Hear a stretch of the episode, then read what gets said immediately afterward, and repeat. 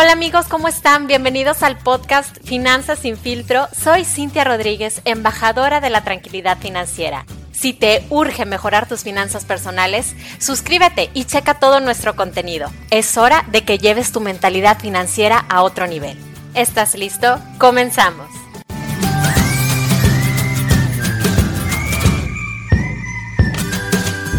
Hola a todos, ¿cómo están? Bienvenidos a un nuevo episodio de Finanzas sin filtro. Espero que ustedes y sus familias se encuentren muy bien. Bueno, ya saben que a mí me encanta hablar del retiro y hoy quiero seguir haciendo hincapié en este tema de vital importancia para todos los millennials y centennials. Recordemos que no queremos ni podremos vivir solo con 3 mil o 4 mil pesos por mes. Así que hay que establecer estrategias de ahorro que nos permitan alcanzar un retiro feliz y digno. Por eso, hoy les traigo cinco razones por las que debes sí o sí complementar tu Afore. La razón número uno es porque es necesario elevar el nivel de ahorro. Actualmente, el ahorro obligatorio que se deposita en tu cuenta de Afore equivale al 6.5% de tu salario. Una parte de ese porcentaje la pone el gobierno, la otra la deposita tu patrón y una parte la pones tú.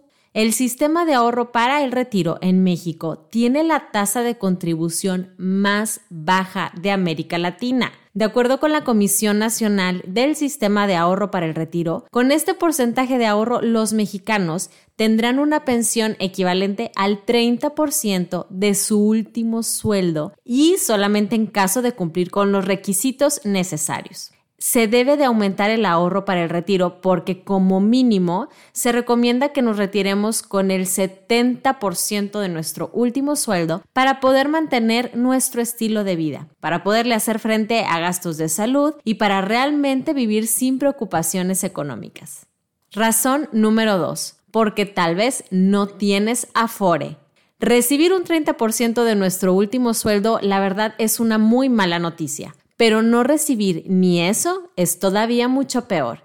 Y eso será una realidad para aproximadamente el 60% de la población económicamente activa de México, que son trabajadores informales o trabajadores independientes. Ser un trabajador independiente quiere decir que no cotizas en el Seguro Social, por lo tanto no cuentas con una cuenta de Afore. Entonces, lo que debes hacer es abrir una cuenta de Afore por tu cuenta y hacer aportaciones voluntarias y además tener otra estrategia de ahorro para diversificar tu dinero.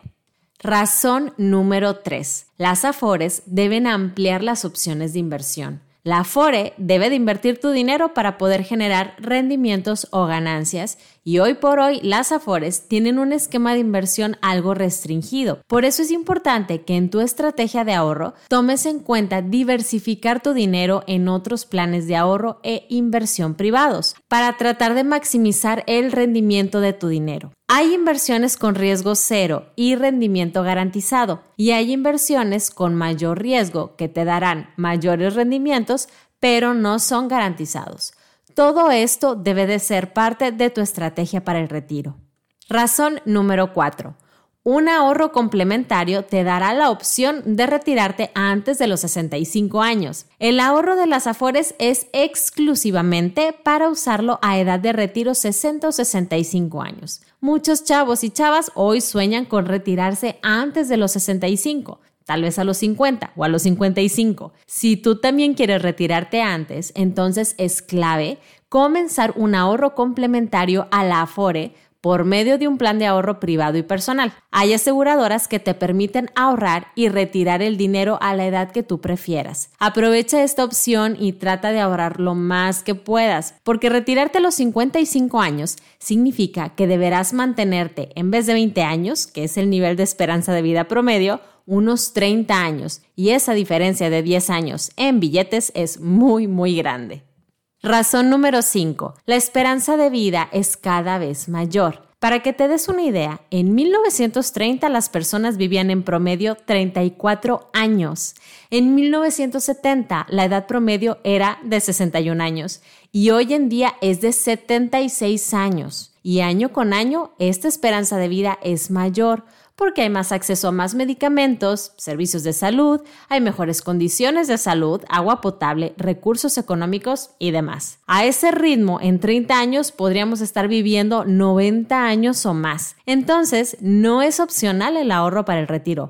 Realmente es una gran responsabilidad y debes hacerlo desde que comiences a generar ingresos. Una pregunta muy frecuente es ¿Cómo calculo lo que necesito para mi retiro? Y la fórmula es la siguiente. Primero, define cuánto dinero quieres mensualmente cuando te retires. Trata de que sea el 70% o el 100% de tu sueldo actual. Imaginemos que quieres 30 mil pesos por mes. Después multiplica esa cantidad por 12 para tener el monto que requieres por año. En este caso serían 360 mil pesos por año. Después, a la esperanza de vida, que es aproximadamente de 85 años, le vas a restar la edad a la que te quieres retirar. Por ejemplo, 65 años. Eso nos da un total de 20 años, que es el tiempo que nos vamos a mantener. Si multiplicamos 20 años por 360 mil pesos al año que necesitamos para vivir a gusto y sin preocupaciones, nos da un total